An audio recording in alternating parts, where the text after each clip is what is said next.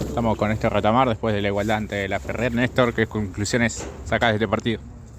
Ah, bueno, creo que el equipo estuvo a la altura, un equipo candidato, ellos van segundo, tienen un presupuesto, tienen el nombre y bueno, estuvimos a la altura, tuvimos un par de situaciones en el primer tiempo del Pela y ahora recién Nico que pudo haber convertido en esa pelota parada.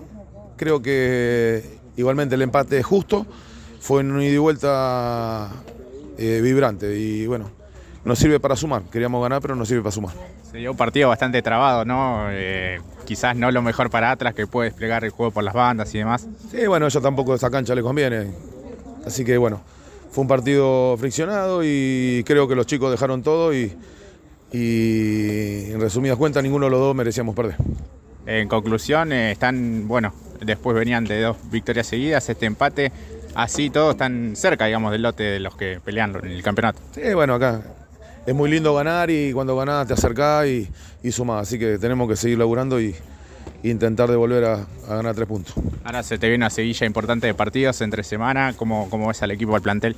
Nada, nada tenemos plantel para, para, afrontarlo y hoy hay que descansar y ya mañana nos ponemos a pensar en lo que viene. ¿Cómo, cómo pensás el partido con, con Puerto Nuevo, visitante en Campana? Nada, nada ya lo, lo veremos la semana. Gracias, Néstor.